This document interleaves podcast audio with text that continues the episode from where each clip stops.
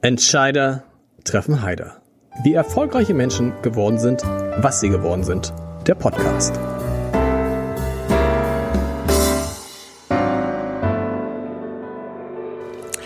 Herzlich willkommen. Mein Name ist Lars Heider und heute ist dieser Podcast etwas ganz Besonderes.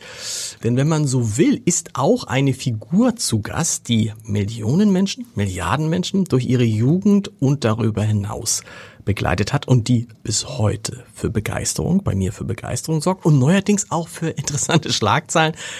Auch darüber sprechen wir gleich, denn ich habe heute, das kann man so sagen, Winnetou zu Gast, beziehungsweise dem Mann, der den Häuptling jetzt wieder in Bad Segeberg bei den Karl-May-Spielen verkörpert und den auch fast alle anderen kennen werden, wenn er nicht Winnetou wäre, weil er es war, der die erste Staffel von Deutschland sucht den Superstar gewonnen hat. Damals, als die Show eine Sensation war und jede Folge das Gesprächsthema am nächsten Tag in Deutschland war. Er war auch Tarzan, bevor er äh, Winnetou war. Er war beim Mask Singer, ein, ich wusste es nicht aussprechen kann.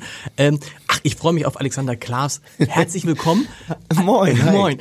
Äh, moin ist gut. Das klären wir gleich mal vorab. Du ja. bist so ein bisschen unbemerkt Hamburger geworden. Du lebst seit seit ein paar Jahren in Hamburg. Ja, seit fünf Jahren mittlerweile und zwischendurch ja auch immer mal wieder, ähm, um ähm, weil mein Management ist seit 20 Jahren in Hamburg. Ähm, ich habe meine Produzenten, mit denen ich viel, viel Musik gemacht habe, auch schon in der Vergangenheit, die waren auch eigentlich immer in Hamburg stationiert und von daher habe ich immer eine äh, enge Herzensnähe zu Hamburg gehabt und jetzt ist es ja meine Heimat geworden. Und das ist für mich eben das, das Ereignis des Tages, das Ereignis, aber eine Erkenntnis des Tages. Bevor du kamst, haben hier bei uns beim Hamburger Abendblatt zwei Schülerpraktikantinnen angefangen, 15 Jahre alt, und dann stellten die sich netter, so nett vor und sagten, äh, können wir auch mal in einem ihrer Podcaster zuhören? Sag ich, ich hab, das ist super, ich habe gerade für euch, boah, da werdet ihr jetzt gleich richtig euch freuen. Ich habe Alexander Klavs da. Und dann sah ich in leeren Gesichter und dachte so, ich mache dir eine Riesenfreude. Und dann bei mir war das nicht klar. Deutschland sucht den Superstar, die erste Ausstrahlung, die du gewonnen hast, das ja. ist 20 Jahre her. Mhm. Er fühlt sich für mich auch immer noch an wie gestern. Also von daher, ähm, ja, und ich sehe, dass äh, dadurch, dass die Praktikantinnen jetzt nicht hier sitzen, ähm, haben sich wahrscheinlich nicht so gefreut. Nein, aber das war so, das ist ja auch gar nicht, das ist ja gar nicht böse gemeint für nein, mich. Nein, ach Quatsch, aber, ich finde das, das, total ist, spannend. Sowas. Aber dass das so lange, dass genau. das so lange her ist, das ja. war mir nicht klar. Ja. Und das muss man sich auch bewusst machen dann habe ich denen das erzählt mit Deutschland sucht den Superstar und dann runzelt die so ein bisschen den Stirn, weil natürlich Deutschland sucht den Superstar heute was völlig anderes es ist. Es ist was völlig anderes. Als es damals, als mhm. es damals war. Deshalb wollen wir auch nicht so lange drüber sprechen, denn was mich natürlich wirklich interessiert und was alle, wie wird man Winnetou? Boah, das ist eine gute Frage. Ähm, naja, also in der Hinsicht, in der man erstmal Schauspieler sein sollte. Genau. ähm, ich hatte das große Glück, im Jahr 2017 den Old Shatterhand zu spielen. Das weiß man, wissen ähm, auch kaum welche. Das genau. Mal Old Shatterhand, genau. Genau, das war 2017. Ich habe äh, hin und wieder immer mal Kontakt äh, zur Bühne in Bad Segeberg gehabt. Ich habe im Jahr 2012 auf einer Premiere, es gibt ja immer an der Premiere ähm, ein großes Feuerwerk nach mhm. der Vorstellung und die wird dann quasi besungen und dann wird auf diesen Titel äh, eine Choreografie mit Feuerwerk geplant und ich habe damals Free Like the Wind dort äh, mhm. performt und ähm, dann ist man irgendwie schon ins Gespräch gekommen und ich habe mir die Bühne angeschaut und habe einfach nur gedacht, boah, was ist das denn? Also das ist ja Wahnsinn, was hier passiert. Und Kanntest äh, du das vorher nicht? Ähm, ich war noch nie da. Ich habe natürlich viel davon gehört. Äh, ich komme ja aus dem Münsterland ursprünglich mhm. und Elspe, das Sauerland, ist natürlich immer ein Stück weit näher gewesen. Genau. Ähm, Schleswig-Holstein, Bad Segeberg ist natürlich nicht ganz um die Ecke, zumindest nicht für uns damals. Jetzt heute ist es ja keine Entfernung mehr eigentlich. Aber auf jeden Fall hatte ich dort diesen Auftritt. Zu der Zeit war ich noch Tarzan in Hamburg. Und ähm, so kam der Kontakt zustande, irgendwie, dass man sich gut verstanden hat, dass ich ähm, damals gesehen habe, dass äh, dort Schauspiel stattfindet, auch auf, auf sehr hohem Niveau, also auch mit diesen ganzen Stunts und mit den Kämpfen und Reiten sowieso und so. Mhm. Das hat mich dann total gejuckt. Ich war damals noch 27 oder 28, irgendwie sowas, kurz vor der 30. Und ähm, für Winnetou war ich da natürlich viel zu jung noch. Und äh, ich wurde schon gefragt, ob ich mir das mal vorstellen könnte. Ich habe gesagt, Winnetou, das ist ja so der Sechser am Lotto der Rollen, die man so spielen kann, zumindest für mich, weil Winnetou war für mich einer meiner großen Helden der, äh, der Kindheit so. Und ich saß mit meinem, meinem Papa damals mit fünf Jahren, sechs Jahren auf der Couch und für uns waren immer äh, das halbe Feiertage, wenn dann wirklich mhm. Winnetou im Fernsehen lief und so. Und dann haben wir uns nichts vorgenommen, haben die Filme hoch und runter geguckt Und ähm, dann irgendwann ähm, nach der 2017er Saison war es ja dann soweit, dass Jan aufgehört hat, Jan Sosniok als der damalige Winnetou. Und dann kam der Anruf, ob ich mal Lust hätte, zum Casting zu kommen. Und ich habe schon gehört, dass allerlei Schauspieler geladen wurden, auch ähm, aus allen Ecken äh, der Nation irgendwo, weil das natürlich die Rolle ist. Ja, die wird nicht alle Tage besetzt. Und ich habe dann mir nichts dabei gedacht. Ich war, glaube ich, damals ähm, mitten in einer Produktion, die sich Ghost nannte. Mhm. Also ich habe Sam Weed gespielt, auch irgendwie eine kulturelle, äh, also eine, eine Kultrolle. Für alle, die es nicht wissen, muss man einmal kurz sagen. Also du hast, ich habe jetzt sehr weit ausgeholt. Nein, nein, alles gut. Aber, nein, aber du, du hast halt richtig eine Ausbildung nach DSDS, eine Ausbildung zum Musicaldarsteller gemacht. Zum Schauspieler, genau. Zum Schauspieler, Musicaldarsteller und hast dann sehr, sehr viele Musicals gespielt. Spielst genau. immer noch, genau. Genau, also ich habe dann, äh, ja genau, da können wir später genau. noch drüber reden. Ähm, lange Rede, kurzer Sinn. Ich versuche mich immer wirklich kurz zu halten. Nee, alles gut. Weil das ist einfach eine, das war ein solcher Anlauf und ähm, also zur Rolle Winnetou zu gelangen wo ich dann einfach dahin gefahren bin und ich habe gesagt, okay Leute, ich habe heute Abend Show, ich äh, schickt mir alles zu, was ihr habt, ich versuche es so gut zu lernen, wie es nur geht. Ähm, hab's dann auch hinbekommen, der Text war nicht so sicher, mhm. aber hab's dann anscheinend so gespielt und äh, geschafft, die Regisseure so zu flashen, dass ich dann in die Maske durfte und dann natürlich äh, die berühmte Perücke aufgesetzt bekommen habe. Und das war schon ein Privileg, so weit zu kommen, weil viele sind gar nicht so weit gekommen, was ich so gehört hatte. Und dann äh, gibt's ja den berühmten Satz von Ute Thienel, unserer äh, Intendantin, Alexander Klaas ging in die Maske und Winnetou kam raus. Ja. Und ähm, das war dann wirklich so der Moment, wo ich dann nochmal in Kostüm und Maske alles spielen durfte, ähm, wo ich schon gemerkt habe, dass das irgendwie funktioniert und dass da irgendwas entstanden ist, was vielleicht schön und wertvoll sein könnte für die Zukunft. Und dann, eine Woche später kam der Anruf, ähm, hey, ja, wir hätten es auch nicht gedacht, aber du bist jetzt der Erste, der nicht nur einen Westmann spielt, sondern äh, wir hätten dich gerne als Winnetou. Und das ist natürlich für mich ein Moment, ähm, ja, da könnte ich jetzt wieder eine Stunde drüber reden, weil das sind so Momente, in denen man einfach Traumrollen angeboten, äh, angeboten bekommt. Man merkt anhand, wie ich jetzt ja. hier so abschweife und versuche, das in Worte zu fassen. Ähm, das, das kann man nicht. Ich kann noch weiter versuchen, das irgendwie die, da die richtigen Worte zu finden. Und ich glaube, da, da werden einfach Träume wahr. Genau, und das muss, das können alle die natürlich verstehen, die schon mal da gewesen sind. Da reden wir mhm. nicht über eine kleine Nummer, sondern wir reden im vergangenen Jahr, glaube ich, über 450.000 Besucher. Ähm, so viel noch nicht. Ach so? Aber, nee, ich glaube, wir haben 408 knapp gehabt, okay. 408.000. Aber also Bad Segeberg platzt auch irgendwann ja. aus allen Nähten. Das ist eine Zahl, die haben wir noch nie erzielt. Und das ist da der All-Time-Record, wenn man so will. Also überhaupt bei Karl May Festspielen. Und das ist schon eine Zahl, die kaum noch zu toppen ist. Und ich glaube, aktuell liegen wir knapp sogar über dem Schnitt im Vorverkauf. Wow. Und äh, ja, das ist natürlich dann irgendwie ein schöner Moment, wo einfach äh, eine ja, sogenannte Win-Win-Situation ähm, stattfindet, dass anscheinend das alles gut angenommen wird und dass die Leute Bock und Lust haben und äh, wir als Schauspieler äh, sowieso immer voller Vorfreude sind, ähm, dass es wieder anfängt, die Saison. Ja. Du bist ja extrem jung. Kann man sagen, einmal Winnetou, immer Winnetou? Also hängt es jetzt an dir, wie lange du dazu Lust hast? Weil den Winnetou zu tauschen ja. ist ja mhm. eine schwierige, also der Winnetou wird nicht so oft getauscht, normalerweise. Nee. Und ich glaube, so aus Erzählungen. es gibt jetzt keine zehn Jahresverträge oder so. Ja. Es ist ja so wie wie überall, solange man sich gut versteht und man ähm, äh, das Ziel teilt, wo es hingehen soll, also diesen Weg auch zusammen mhm. bestreitet. Ähm, weil wenn der eine eine, eine, Meinung hat, der andere hat eine völlig andere, dann macht es wenig Sinn, diesen Weg zusammen zu gehen. Und ich glaube, solange wir uns gut verstehen und ich habe tierisch viel Bock auf diese Rolle und auch auf die Bühne und die ganze Crew dort, das ist wirklich wie eine Familie geworden für mich. Ähm, ja, solange man sich toll versteht, glaube ich, gibt es keinen Grund, das nicht weiterzumachen. Was man sich natürlich sofort fragt, ist, das eine ist, dass du Schauspielern kannst, das andere ist, dass du singen kannst, was ein Problem von äh, löst bei der Premiere, du hast gesagt, wird immer am Ende gesungen, ja. da hat man jetzt einen, der immer singen kann. da hat man jetzt im Zweifel, äh, obwohl im vergangenen Jahr konntest, im vergangenen Jahr, was war da los? Oh, da, um Gottes Willen. Da war, ja, ja. da hattest du da Corona, was, nee, bei der, ja, ja, bei der Premiere, ne? Ja, ja, das ist mein äh, Karl-May-Trauma. Ja. Also toi toi toi, bislang sieht's gut aus. Äh, wir konnten den, Flug, äh, den Fluch brechen. ähm, ja, das ist natürlich völlig absurd, wenn man irgendwie zweieinhalb Jahre nichts hatte und dann nach zweijähriger oder nach zweimaliger ja. Absage finden die, die Spiele endlich wieder statt und dann ist man derjenige, der irgendwie nichts hatte und dann eine Woche vor der Premiere. Stimmt, so war das, ne? genau. Äh, hat man dann das erste Mal überhaupt Corona und dann sitzt du zu Hause und denkst dir so, was soll das denn jetzt? Und dann wurde dein Lied vom Band abgespielt. ja, genau. Wir haben es dann wirklich Gott sei Dank vorher noch produziert. Und ähm, dann war ich zumindest in der Hinsicht Teil der Premiere. Aber was man sich natürlich fragt, also Schauspielern kannst du, singen kannst du, das andere ist aber Reiten.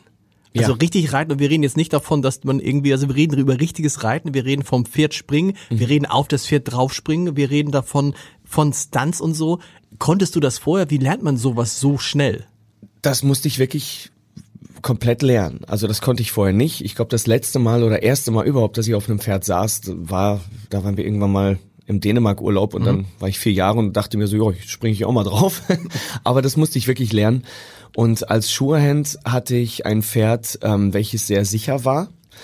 Ähm, als Winnetou ist die Art zu reiten und das, was man auch äh, alles machen muss im Stück, also mit aufs Pferd springen, runterspringen, auch die Stunts und ähm, man muss das Pferd auch im Griff haben, weil ich meine, ich habe einen, einen Hengst, einen Spanier, der ist sehr, sehr heißblütig und ähm, will auch immer und da tritt man eher immer auf die Bremse, als dass man aufs Gas tr- treten muss. Und äh, jeder, der schon mal auf dem Pferd weiß, äh, jeder, der auf dem Pferd war, weiß, was das heißt, dass man immer sehr wach sein muss, weil mein Pferd schon weiß, okay, jetzt gleich muss ich da hoch. Ich gehe schon mal vor, aber wenn ich noch nicht fertig bin mit dem Text, muss man wirklich auch reiten können, um sein Pferd bremsen zu können. Und Die Pferde, die Pferde wissen, was sie tun?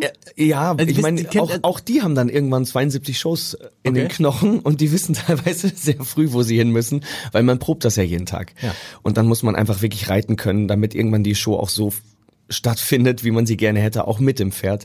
Und ähm, es ist auch ein Sicherheitsrisiko, wenn man nicht reiten kann. Wir haben viele Schauspieler schon dort gehabt, die dann irgendwie doch das Pferd nicht im Griff haben und das Pferd erschreckt sich, weil irgendwo eine Explosion stattgefunden hat. Und ähm, du merkst schon, wer reiten kann und wer sich nur drauf sitzt und hofft anzukommen. Das heißt, du hast Reitunterricht dann auch genommen, richtig? Jeden Tag, genau. Ich Okay. habe ich hab damals, 2016 war das, habe ich angefangen. Ich habe äh, in Oberhausen dann zu der Zeit den Tarzan gespielt und habe mir parallel Reitstunden genommen, richtig, Ach, okay. ein halbes Jahr. Ich konnte einigermaßen gut reiten, also richtig reiten gelernt, sage ich immer, habe ich erst dann, als ich die Rolle des Winnetou dann wirklich angeboten bekommen habe, weil ich dann mein Pferd auch kennengelernt habe, auf dem ich ja seit drei Jahren reite oder jetzt in der Saison ja auch wieder. Ähm, und dann wirst du auch echt ein Team. Du lernst dein, dein Buddy kennen sozusagen. Ich merke, wenn mein Pferd nervös ist, mein Pferd merkt, wenn ich nervös bin und man muss sich dann zusammen irgendwie runterholen und beruhigen. Und das ist irgendwie immer ein sehr schöner Moment, weil man geht echt mit so einem Teampartner in die Saison. Und ähm, das Reiten hat ja auch viele, viele Feinheiten. Und jedes Pferd ist individuell, ist wie, wie mit Menschen. Ähm, das Pferd hat nicht jeden Tag die gleiche Laune. Und dementsprechend äh, muss man auch wirklich reiten können. Wenn man an den Kalkberg kommt und sich die Show anschaut, dann sieht man schon auch wirklich Schauspieler, die reiten können. Und das, das macht den Unterschied mit aus. Und es ist halt wer, wer das kennt, das ist dann auch, das ist jetzt sehr eng, es geht rauf und runter, es Genau. wird geschossen, es wird, Wir galoppieren durchs Publikum. genau. Also dann gibt's den berühmten Mittelring. Genau. Und ähm, das ist ja, da findet auch immer der berühmte Winnetou-Auftritt statt. Und das ist natürlich immer ein Highlight. Und das ist dann, was, wie fühlt sich das für dich an? Also für uns im Publikum, ne, man sieht dann schon, das darf man jetzt mal sagen, ich bin da sehr, Ja. ich bin da sehr gern und so. Und das ist natürlich dann, ne, dann plötzlich tauchst du dann da auf und dann kommt die Melodie. Ne, ne, ne. Ist das richtige? Ja, nicht, das ist die, das Shattered-Melodie, die ich gerade singe. Das war die Shattered-Melodie. Wollte ich gerade sagen. Genau. Äh, äh, wir machen schnell Winnetou, jetzt komme ich durcheinander. Da, da, Genau. Da, da, da, da, da, da. Die berühmte Martin Böttcher-Melodie. Genau, ich habe die, Gott, da krieg ich Gänsehaut. Ich habe, wieso singe ich die Shattered-Melodie? Selbst jetzt, wenn ich sie so hersumme hier. Aber das ist dann, wie ist es dann, das ist dann, das ist dann der erste große Moment, wie ist es für dich? Ähm, ich habe mal mit ein paar Fußballprofis, die auch Champions League gespielt Ja. haben, habe ich genau darüber geredet. Und die meinten so, ey, weißt du, vor einem Spiel, wenn man Champions League spielen darf und ins Stadion reinläuft ähm, und dann diese Champions League Melodie Ja. zu hören. Ich bin der Meinung, genauso ist es, wenn man auf dem Pferd sitzt, reinreitet in die Arena vor 8000 Menschen, die einen anschreien, weil endlich Winnetou da ist. Und dann kommt diese Melodie. Das ist so meine, meine Champions League Hymne. Das ist äh, mehr, also mehr, mehr geht Mehr geht nicht. Es ist einfach ein absoluter Gänsehautmoment. Und so die, die, ja, das i-Tüpfelchen oder die Kirsche auf der Torte äh, zu dem Fakt, dass man diese Rolle überhaupt spielen darf. Man hatte bei dir den Eindruck, du verbesserst mich immer, wenn ich Quatsch sage, so ähnlich wie eben mit der falschen Erkennungsmelodie, bei dir den Eindruck, dass du relativ viele dieser Stunts selber gemacht hast. Ich könnte jetzt gar nicht sagen, was du beim Ölprinz und bei dem letzten, das ist ja dann auch schon lange davor gewesen. Also, dann wurde gesagt, ist er da jetzt selber runtergefallen oder haben die das irgendwie ausgetauscht? Ganz kurz gesagt, ähm, wir haben Stunt-Leute da. Klar, aber Ähm, ich möchte eigentlich immer alle meine Stunts selbst machen. Ähm, wir haben nur leider das Problem, was ja auch das Schöne ist gleichzeitig, dass wir nur eine Besetzung haben.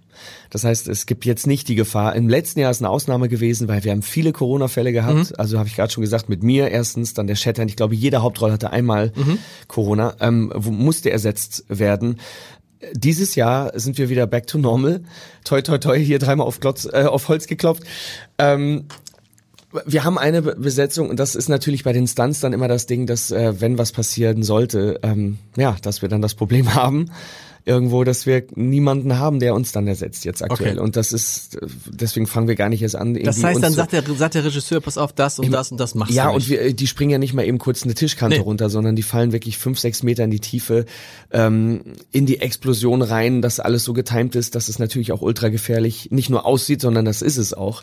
Das ist alles getimt, geprobt und jede Sekunde, die man zu spät fällt oder springt, ähm, ja, kann entweder schon auch irgendwie eine Verletzung bedeuten. Und das Reiten an sich ist schon sehr spannend. Ja. Ähm, ich würde wirklich lieben gern alles selbst machen, aber es ist toll, dass wir Stunt-Leute und auch eine Stunt-Crew haben, die auch schon mit Hollywood-Leuten zusammen auf, äh, nicht nur auf der Bühne, sondern auch vor der Kamera standen und so. Also die wissen, was sie tun und das ist ja auch deren Job.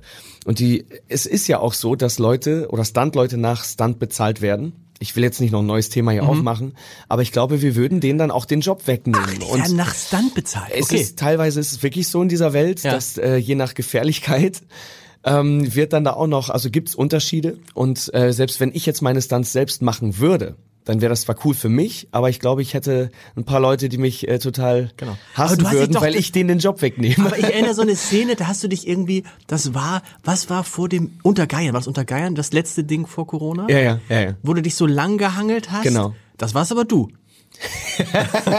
Wird nicht verraten, oder? Dann haben wir vieles richtig gemacht, wenn du Das denkst, ich war das. gar nicht. Ich habe da, ich habe wirklich ein klasse Stunt-Double, der unfassbar Krass. ähnlich aussieht wie ich. Äh, ich glaube, das Hangeln damals habe ich aber sogar noch gemacht. Glaube Nur ja, da ne? gab es eine Szene, wo die mit der Seilbahn quer durch die Arena äh, sich Ja. entlang hangeln oder fahren.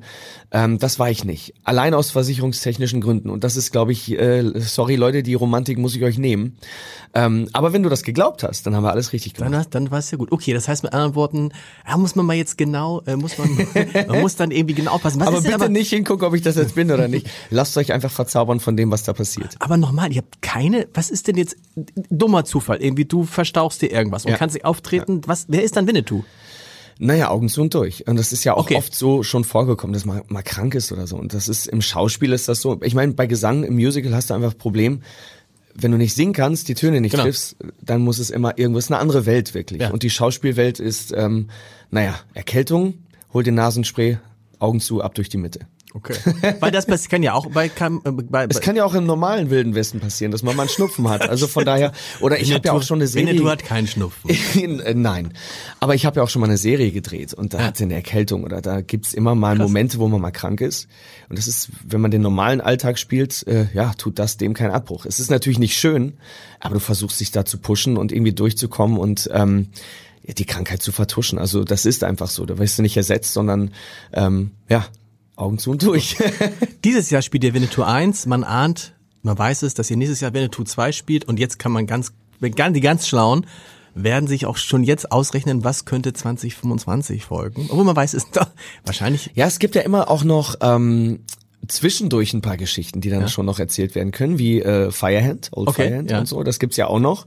Heißt nicht unbedingt, dass jetzt nächstes Jahr schon mal äh, Winnetou 2 gespielt Okay. wird oder so. Also das gibt, äh, im nächsten Jahr wird Firehand gespielt, kann Okay. ich glaube ich schon verraten. okay. Falls nicht, wüsst es jetzt. Okay. Ähm, und dann wird die Geschichte immer so weitergesponnen. Das ist, glaube ich, mittlerweile wie bei den Avengers so. Das kommt alles raus und man kann dann irgendwie wild hin, also wo, was jetzt die Chronologie des Ganzen ist, ähm, kann dann jeder für sich selbst entscheiden. Ähm, nächstes Jahr findet Feiern statt. Premiere ist, wo wir diesen Podcast aufzeichnen, noch fünf Tage hin. Ja. Du musst mal sagen, wann fangt ihr an, euch vorzubereiten? Seit wann seid ihr zusammen mit dem ganzen Team? Und wie sieht dann, wie sehen dann Proben aus für jetzt auch in der Hochphase? Der erste Probentag war am 22. Mai. Also immer so gegen Ende Mai. Das heißt, Okay. wir haben so vier, fünf Wochen Pi mal Daumen. Ist nicht viel, ne? von Anfang bis Ende, wo Lesungen stattfinden und äh, meine körperliche Vorbereitung. Das Reiten beginnt für mich schon so früh es geht. Also Mhm. ich saß schon im Januar schon auf dem Pferd. Und, ähm, auf dem Pferd auch, auf dem du mit dem... Ja, okay. genau. Mhm. Also, dass man sich einfach wieder warm macht. Also, ich muss gestehen, mittlerweile ist es für mich wirklich wie Fahrradfahren. Ich komme, ich sehe mein Pferd, mein Pferd sieht mich und wir haben einfach sofort Schön. wieder Bock und Spaß miteinander. Ähm, und das funktioniert dann auch so wirklich. Also, dass er auch jetzt nicht irgendwie sich verändert vom Reiten her Mhm. oder so. Man macht sich einfach nur warm, man, man macht den Körper bereit fürs Reiten, weil das ist äh, von den Beinen her, jeder, der schon mal auf dem Pferd Mhm. saß, weiß, dass man dann schon äh, O-Beine wieder bekommt und wie sich äh, an die Anstrengung gewöhnen muss, wie auch immer. Und auch das Training, also ich habe jetzt morgens und abends trainiert, auch körperlich gesehen, dass ich mich fit mache für die Saison und nicht erst, wenn es anfängt, weil dann ist man ein bisschen spät dran. Aber zwischendurch waren ja auch bei mir viele Tourneen noch, Disney in Concert kam dazwischen, ich war auf dem Schiff und so. Also das ist bei mir immer so eine Sache, weil ich bin jemand, der auf vielen Hochzeiten tanzt, ähm, dass ich einfach wirklich einen guten Plan habe, dass ich fit bin, wenn die Saison startet. Und dann haben wir wirklich vier Wochen Proben, bis von der ersten Lesung bis äh, zu den Bühnenproben, die jetzt in dieser Woche richtig extremst stattfinden. Gestern, also jetzt, wo wir hier sitzen, wir haben gestern das erste Mal zwei Durchläufe gehabt.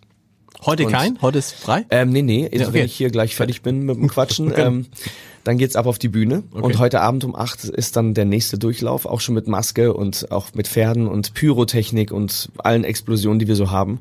Und jetzt wird langsam ernst gemacht. Und dann merkt man ja auch, was, was funktioniert noch nicht, die Abläufe oder Abgänge oder wo man hin muss.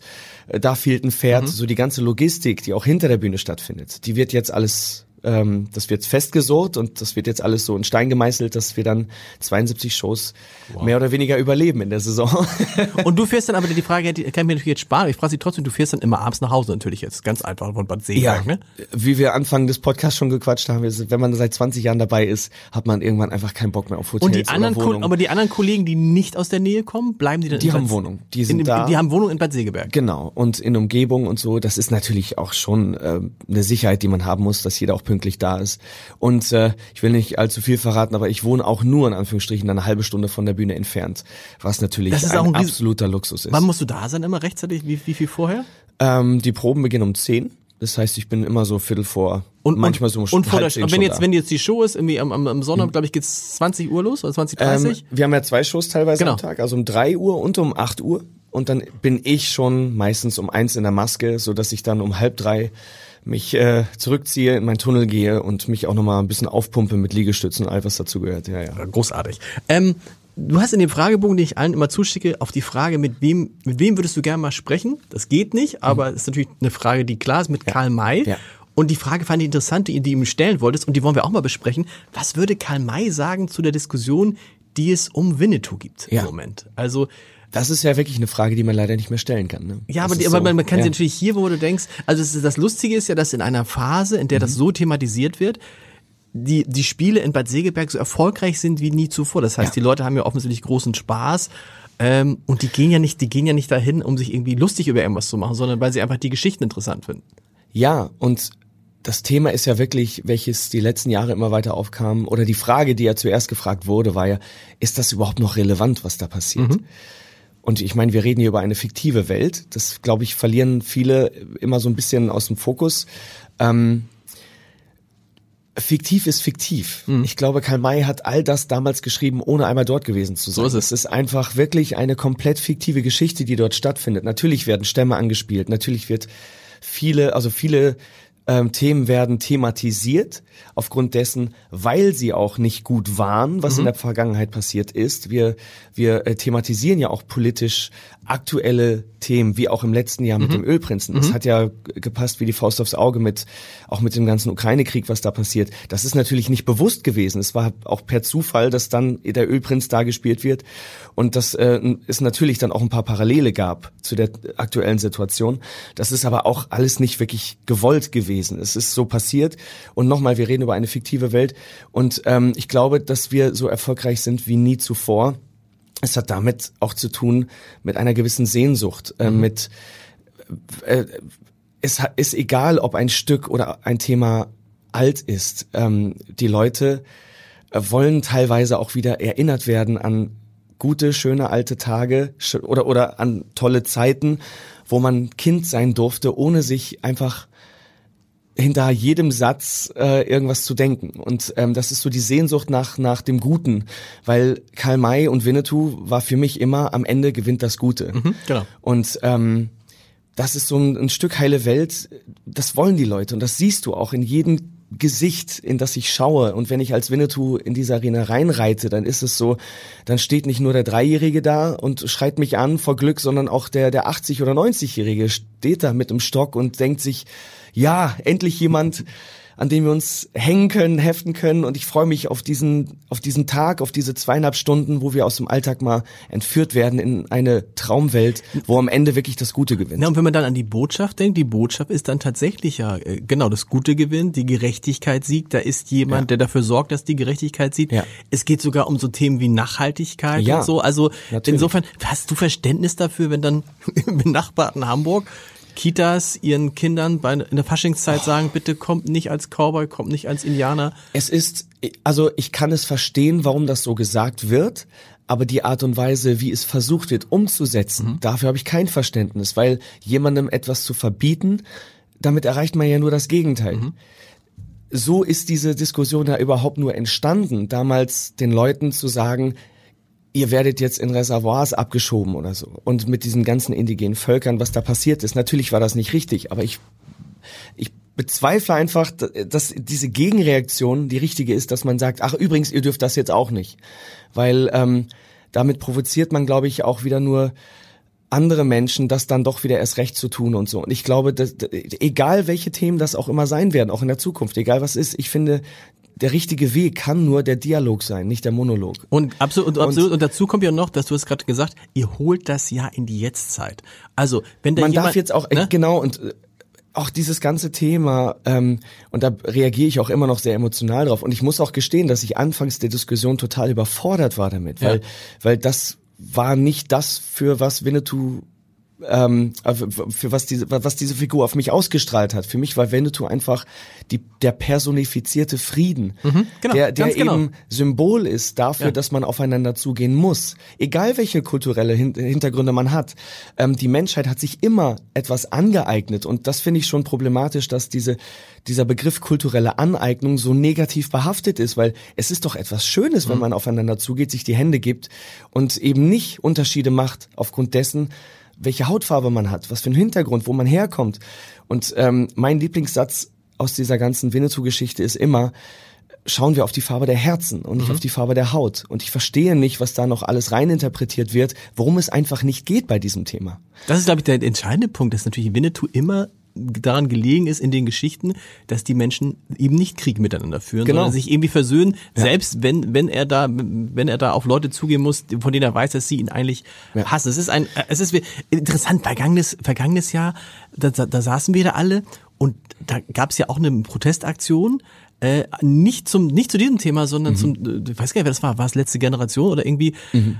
äh, wann du hast ja wahrscheinlich relativ schnell geschnallt, dass diese Aktion nicht, also muss sich das vorstellen, man sitzt da und plötzlich kommt aus dem, aus den hinteren Reihen kommt jemand, der verkleidet das ist. Das war bei der Premiere, ja. Und ja, irgendwas ja. erzählt mhm. und man denkt, ja, das kann jetzt der Beginn sein. Bis irgendwie, es hat relativ lange gedauert, bis man verstanden hat, stopp, das gehört gar nicht zum Das Stück, gehört ne? nicht dazu und äh, ich habe das ja leider nur von aus der Ferne genau. mitbekommen, weil ich habe ja leider nicht spielen können. Stimmt, aber ich, aber, aber ich, habe, ja, aber ich genau. habe diese Videos bekommen ja. und habe mich nur gefragt, weil das Publikum war erstmal so, ach cool, lustiger Punkt, gehört jetzt genau. dazu. Und dann waren alle verdutzt und die Art und Weise, wie dann diese Aktion auch verlief, nämlich so völlig im Sande, ja. ähm, hat, glaube ich, nur gezeigt, ja, wie, wie unterschiedlich man oder auf welchen, in, in was für verschiedenen Welten man ja. sich befindet, so. Und das, was da gesagt wurde, man hätte ja nur warten müssen, bis das Stück vorbei war, weil genau die gleiche Aussage mhm. haben wir ja auch gesagt. So, wir müssen diese ganzen Ölbarone müssen wir stoppen. Und dann ähm, die Message, die dort das ist die Botschaft der Geschichte. Ne? Musste, genau. genau. Und die wurde uns versucht vorwegzunehmen. Und Winnetou hätte fürs äh, oder oder gegen ähm, er hätte fürs Klima geritten oder war, mhm. glaube ich, ein Banner, der da gefunden wurde auf diesem Kalkberg.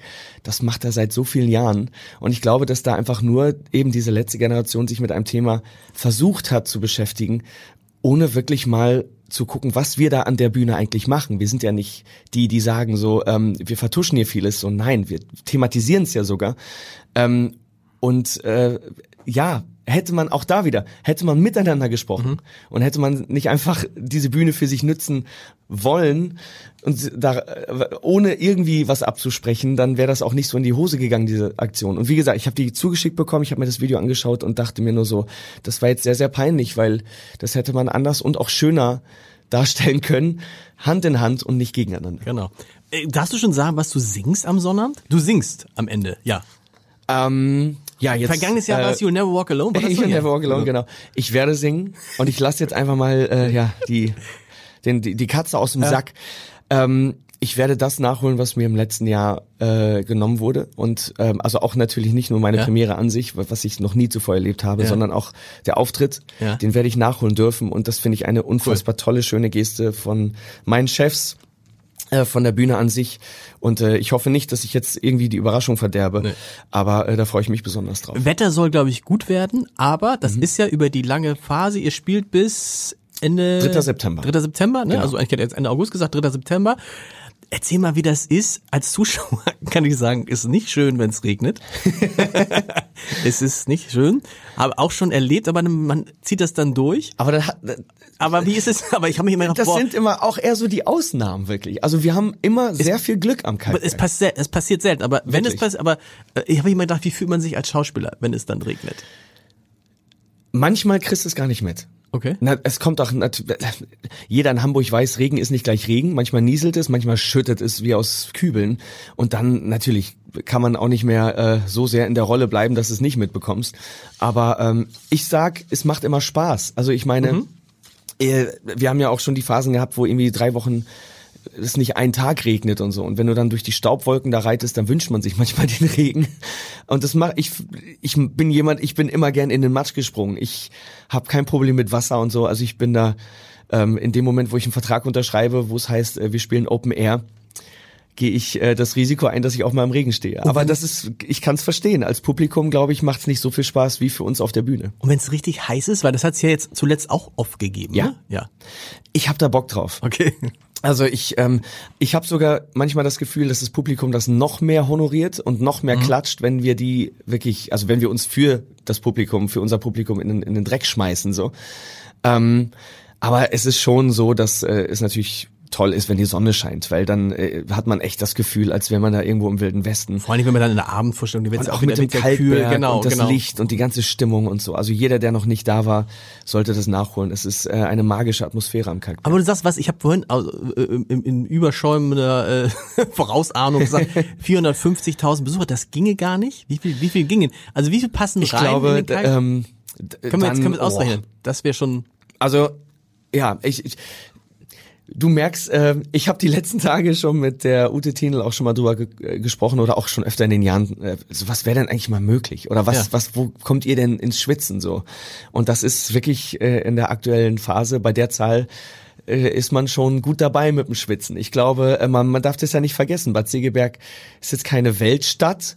Es ist, glaube ich, so vergleichbar mit Wacken. So. Ja. In diesen paar Tagen, wo dieses Festival da stattfindet, dann steht alles Kopf unser Festival geht ja leider nicht nur drei, vier Tage, sondern wirklich drei Monate ja. oder vier Monate. Und ja. ähm, diese Menschenmassen, die da auch diese dieses kleine Dörfchen oder die Gemeinde auf die Probe stellen, ähm, das ist schon nicht ganz ohne, wenn dann wirklich jeden Tag acht bis zehntausend Leute Richtung Bühne pilgern, überall parken. Durch die, was muss man, ähm, wer es nicht kennt, durch die Wohngebiete, also man durch man, die Wohngebiete die, an den die Parkplätze, vorbei. die Parkplätze sind ein bisschen außerhalb, aber man muss dann ja. halt einmal kurz durch die Stadt. Ich habe genau. mit Menschen gesprochen, die sagen, ey, das ist so toll, wenn das hier stattfindet. Und ich habe auch mit Menschen gesprochen, die einfach in den drei Monaten auswandern genau. und ihre äh, Wohnung oder ihr Haus vermieten, weil denen das einfach zu viel ist. Und ähm, lange Rede, kurzer Sinn.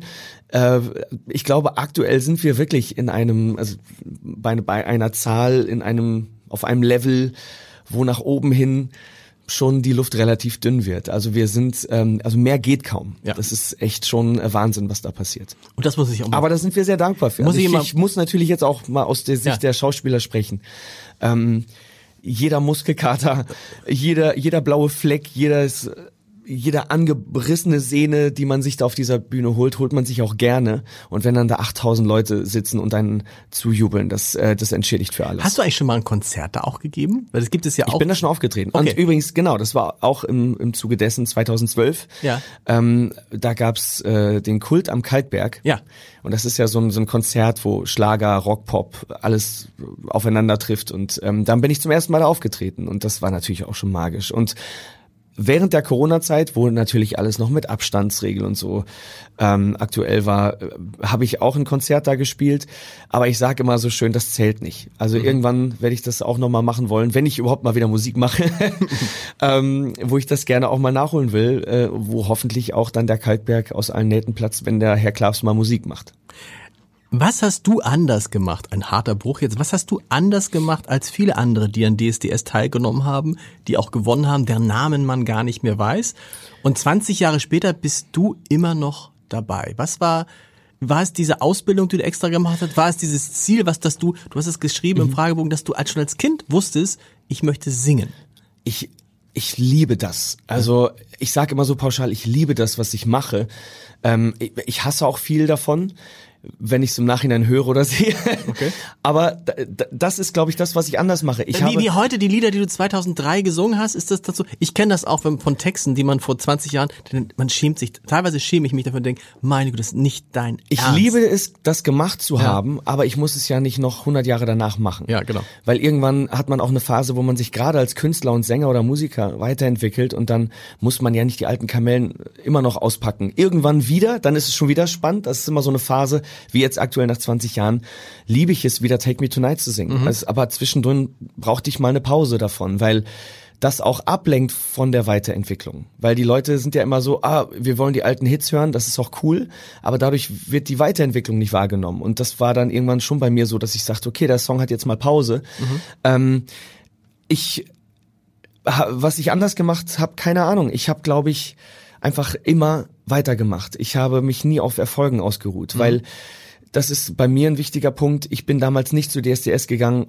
und habe gesagt, ich will Star werden oder so. Ich will Musik machen. Ich mhm. möchte auf großen Bühnen stehen. Das ist der Unterschied, genau. Ich ja. möchte in, in Gesichter schauen, die lachen, weinen, schreien. Ähm, ich wollte, ich möchte Emotionen mhm. entfachen, ob das mit Schauspiel, mit Gesang ist, mit dem, was in mir steckt. Ähm, das will ich machen und das liebe ich. Ob, was da jetzt bei rumkommt, das müssen die anderen entscheiden. Aber mich auf einer Bühne austoben zu dürfen, in all dem, was ich äh, mitbringen kann, mit was auch immer, Talent, was auch immer, das liebe ich und das habe ich einfach gemacht und ich habe keine Angst zu scheitern, ich habe keine Angst vor großen Erfolgen und äh, das ist, glaube ich, immer so dieses Ding mit, ähm, ich brüste mich nicht mit materiellen Dingen oder ich mache materielle oder Instagram, Social Media Follower nicht abhängig davon, ob ich groß oder klein mhm. oder sonst was bin. Ich mache das, was ich mache und das mache ich voll und ganz und jeder, der mich engagiert, weiß, glaube ich, dass er 180 Prozent bekommt von dem, was er möchte. und ähm, es gibt die Leute, die sagen dann irgendwie so, ach, weißt du, ich habe heute Kopfschmerzen, ich habe keinen Bock und so. Das ist halt die andere Seite und ähm, ja, keine Ahnung, jetzt bin ich ein bisschen ich, glaube, ich, glaube, ich, ich, glaube, ich glaube, das, das ist einfach der Unterschied, ja. dass ich einfach mit Herz, Leib und Seele das mache, was ich mache. Wo ich damit lande, wie auch immer, das kann man ja nicht planen. Genau. Aber ich gebe einfach immer alles und ich, ich habe einfach Bock auf das, was ich tue und nicht Bock auf das, was ich damit erreiche. Ich glaube, das der entscheidende Satz, den du gesagt hast, war, du wolltest kein Star werden, sondern wolltest Musik machen. Ja, das andere, das ist, ich, plötzlich, wenn dann irgendwie, wenn ich in die Stadt gehe und da bilden sich plötzlich Menschentrauben oder damals halt Beatlemania, mhm. ich habe mich ja auch irgendwann komplett weggesperrt, weil ich nirgendwo mehr hingehen konnte. Ist es jetzt schöner? Es ist eigentlich schön, dass das so ein bisschen abge, dass, dass die Leute... Total. Ja. Weil es ist ja auch eine andere Wertschätzung. Ich glaube, ich hätte damals auf eine Bühne gehen können, röpsen können. Die hätten ja. trotzdem gejubelt und geschrien so. Und irgendwann, ich werde nie den Moment vergessen, dass ich auf eine Bühne gegangen bin und das hat sich normal angefühlt mhm. und es wäre nicht mehr dieses Kreischen, wo du dein eigenes Wort nicht verstehst. Ähm, es wird wieder das wertgeschätzt, was du wirklich machst oder was du auch nicht machst. Also es war immer nicht mehr so wichtig, dass du einen Namen hast, sondern es war wichtig, äh, was du tust, was du erreichst mit dem, mit deiner Kunst. Und das, äh, das war die Phase damals bei Tanz der Vampire, wo ich den Alfred gespielt habe. Das war mein mhm. Musical-Debüt da ist dem Roman Polanski egal gewesen, dass ich einen Namen habe Klar. oder nicht. Dann zählt nur das, bin ich schauspielerisch in der Lage, das zu spielen oder nicht. Und das war für mich ein toller Moment, eine tolle Phase, wo ich wieder auch ein Stück weit gewachsen bin als Künstler, weil ähm, ich habe eine Zeit lang schon so ein bisschen die Kunst, worauf es ankam, was ich machen wollte, aus den, ich habe das ein bisschen aus den Augen verloren, mhm. weil man geblendet war von Erfolg und auch von dem, was die Leute einen zuschmeißen auf der Bühne und so. Und irgendwann habe ich dann mal auch ein, ähm, ein Konzert von mir damals auf DVD gesehen wo man nur das Konzert geguckt hat, mhm. ohne die Reaktion der Leute. Und da war ich erschrocken, wie schlecht das war von mir. Mhm weil ich geblendet war von dem, was die Leute mir dann zuwerfen. Und wenn man jetzt nur das Konzert als Anhaltspunkt genommen hätte, war das für mich aus meiner Sicht künstlerisch nicht das, was ich machen wollte. Und dann war für mich so der Punkt da, wo ich gesagt habe, okay, ich mache jetzt mal einen Break. Ich möchte gucken, was kann ich noch, was, was bin ich noch. Schauspielerei wollte ich immer ausprobieren. Aber auch nicht nur so halb, sondern voll und ganz. Und ähm, ich habe damals irgendwann gemerkt, dass ich künstlerisch noch höhere Ansprüche an mich selber habe als mhm. das, was ich in der Zeit gebracht habe. Und um das machen zu können oder überhaupt ansatzweise erreichen zu können, dafür brauchte ich diese Pause, die ich mir damals genommen habe, in der ich dann Schauspielunterricht mhm. genommen habe. Ja. Vor allem muss ich ja klar machen, das merkt man jetzt ist, dass das irgendwie tatsächlich endlich ist. Das hättest du wahrscheinlich damals, wenn dir jemand gesagt hätte, pass mal auf, in zehn Jahren weiß schon gar keiner mehr genau, wie das war. Und dann 20 genau. Jahren weiß es, das muss man sich klar machen. Michael Stich hat das mal erzählt in diesem Podcast, sagt, es weiß doch gar keiner mehr, dass ich Wimbledon-Sieger bin. Dass Boris Becker so ein berühmter Tennisspieler war, ja. das wissen die nur wegen der ganzen Dinge, die danach passiert ja. sind. Aber und ich wusste ne? aber, dass noch viel in mir steckt. Genau. Und ähm, das was Wie alt warst du damals? Wie alt 19, warst du? 19 okay. Jahre. Und das ist natürlich immer eine Sache. Ich meine, man wird auch mit dem, was man macht, wird man immer viel beurteilt oder auch verurteilt. Ja. Und ähm, da darf man ja alleine auch gar nicht drauf hören, weil was, was wissen andere schon, was man kann. So. Und das war so für mich der Moment, wo ich gedacht habe, ähm, so, ja, ich, ich wusste auch, dass ich, ähm, dass ich nicht alt werde mit dem, was ich vor 20 Jahren gemacht mhm. habe. Aber nicht, weil ich irgendwie Panik hatte, dass ich in eine Versenkung verschwinde, sondern ich hatte einfach noch viel mehr Hunger. Mhm. Das habe ich immer schon gespürt. Das spüre ich auch heute noch. Hättest also ich bin immer noch längst nicht am Ende meines hättest Schaffens. Du's eigentlich, hättest du es eigentlich für deine, das ist ja, hättest du für deine Karriere, die du jetzt gemacht hast, als Musicaldarsteller, als Schauspieler, als äh, jetzt Wintu. Hättest du da eigentlich DSDS überhaupt gebraucht? Weiß ich nicht. Aber ich hab's gemacht und bin da und von daher ist es immer so ein bisschen, ich, ich bin so, glaube ich, seit langer Zeit kein hätte, wäre, wenn Mensch mehr. Mhm.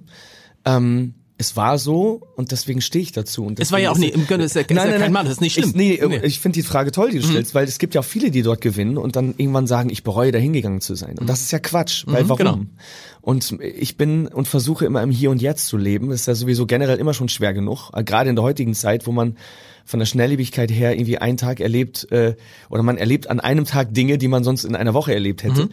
Ähm, ich, äh, das weiß ich nicht und ich werde es auch nie rausfinden, aber ich bin stolz da, darüber, diesen Weg gegangen zu sein und es einfach für mich genutzt zu haben. Und das Schlimme wäre, glaube ich, wenn man dann sagen würde, ja Mist, ohne DSDS wäre ich jetzt nicht hier, wo ja. ich bin, dann hätte man es ja einzig und allein dieses diesem Format zu verdanken genau. und nicht sich selber. Also ich kann sagen, dass ich, äh, wenn es DSDS nicht gegeben hätte, ich trotzdem alles getan hätte, dass ich vielleicht jetzt trotzdem heute hier sitzen darf. Also, und wahrscheinlich wäre das, aber warum hätte das anders? Weil die haben es damals. Es gibt ja nicht nur den einen Weg, es gibt ja viele. Und Wege, sie haben ne? sich ja nicht zum Tatsagen gemacht, so, oh geil, jetzt haben wir hier irgendwie, oder, oder bei Tanz der Vampir, oh jetzt, jetzt werden wir, jetzt kommt der Alexander Klavs hier von DSDS.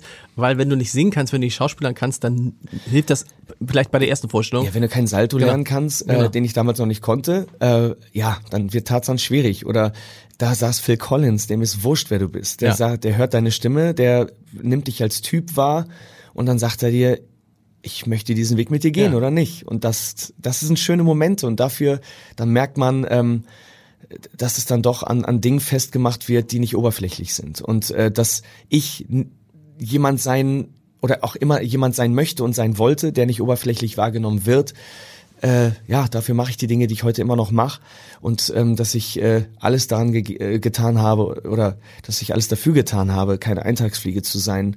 Ähm, ja, da bin ich, ähm, kann man sagen, schon sehr, sehr stolz und drauf. Ich, hab ich, im, ich habe im Vorfeld mit Menschen gesprochen, die dich gut kennen, die dich viel besser kennen als ich und die dann schon so gesagt haben, es sei schon erstaunlich, wie du dir, das ist so ein Wort, das ist eigentlich ein großes Kompliment, aber es ist immer auch so ein Wort, wo so ein bisschen so was mitklingt, wie du, wie du dir diese Bodenständigkeit erhalten hast. Also, dass du, ne, weil wir kennen das. Das ist für mich eine mit der schönsten Komplimente, die man mir geben kann. Aber wie, wie aber wie macht man das, wenn man so jung, so erfolgreich ist? Weil, weil, den, weil die, es gibt ja ganz, ganz viele aus dieser, aus diesen ganzen Staffeln, auch aus anderen äh, Shows, ja.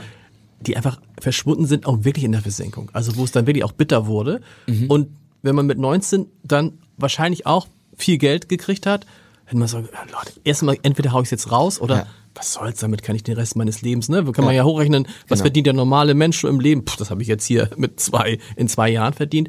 Wie bleibt man dann auf dem Boden?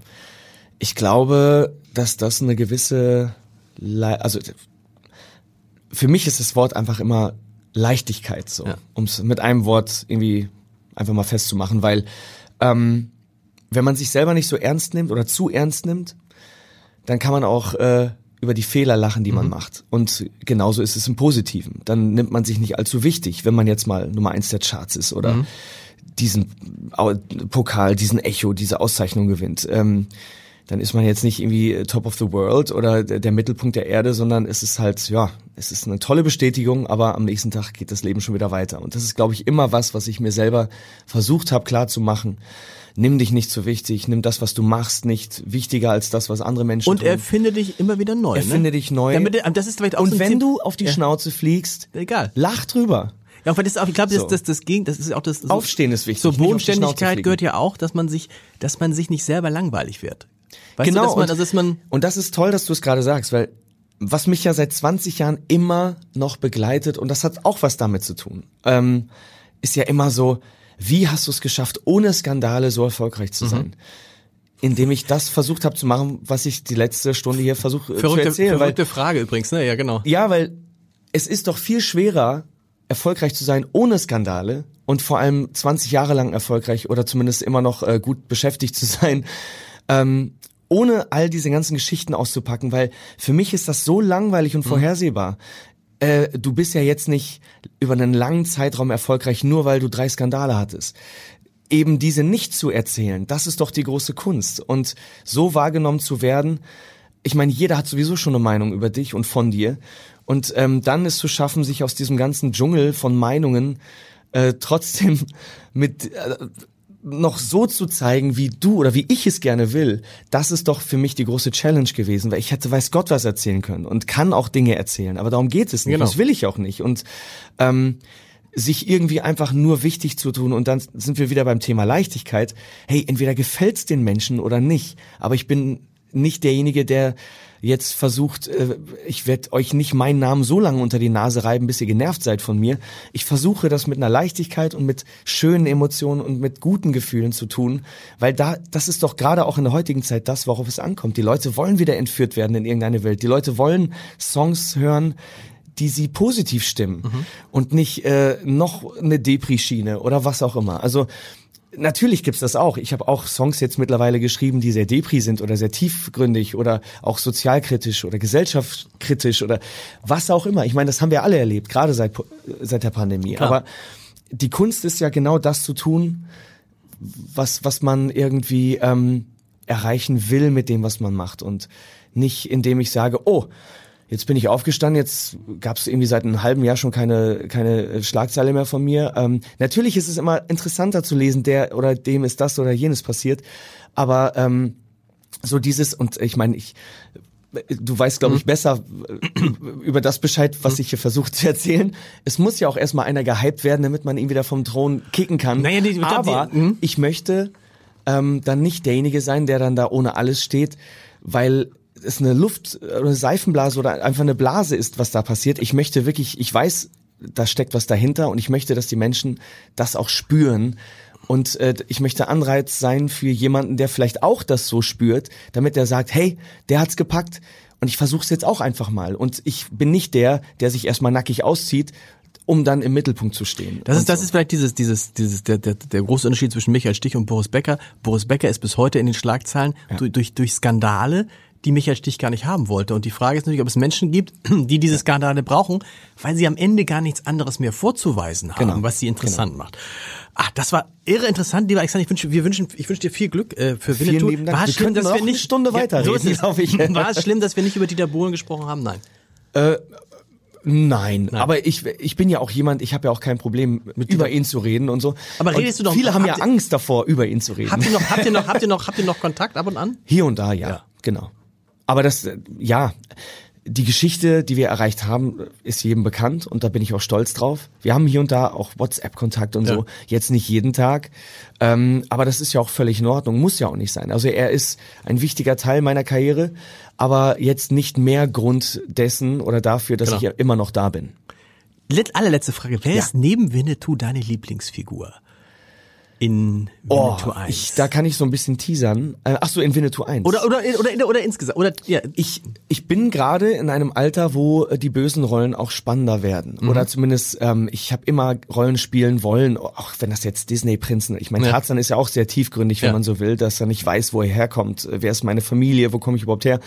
Ähm, oder Jesus oder wie auch immer. Mhm. Das sind schon krasse Rollen, wo man ähm, auch ein bisschen was anderes, ein anderes Repertoire mal auf, aufzeigen kann, was man so gelernt hat über die Jahre. Ähm, ich finde Santa natürlich spannend, mhm. weil das der Gegenspieler ist. Mhm. Und mit Wolfgang Barrow haben wir aktuell jemanden da, der das besser tut als, glaube ich, jeder andere in dieser äh, Nation. Es, es macht Spaß, ihm dabei zuzuschauen. Und da könnt ihr wirklich auch gespannt sein. Ich ähm, werde Ende des Jahres nochmal in einer meiner absoluten Traumrollen schlüpfen dürfen. Und das ist äh, Dr. Jekyll und Mr. Hyde. Ich ah. spiele das Ende des Jahres am Staatstheater wow. in Darmstadt. Da, nach Winnetou 1 direkt, drei Wochen Pause und dann geht's wieder direkt in, ins nächste Abenteuer. Und das ist eine Rolle, wo ich äh, wirklich äh, eine zwiegespaltene Persönlichkeit spiele. Äh, das Böse und das Gute in einer Person. Und da werde ich mich komplett austoben dürfen. Und ich glaube, so hat man mich auch noch gar nicht erlebt. Und da freue ich mich irre drauf. Und meine Frau spielt äh, die weibliche Hauptrolle. Wow. Ist ja auch sehr, sehr besonders. Und jeder, der die Geschichte kennt, weiß, dass ich sie auf der Bühne ermorde. äh, da können wir unsere Corona-Zeit noch mal ein Stück weit anders verarbeiten. das, ich sehe schon die Schlagzeilen. Ich sehe schon. Die ich auch. Deswegen. Klaps ich nehme sie mal seine vorweg. Frau umgebracht. Vielen Nein. Dank. Sehr, sehr gerne.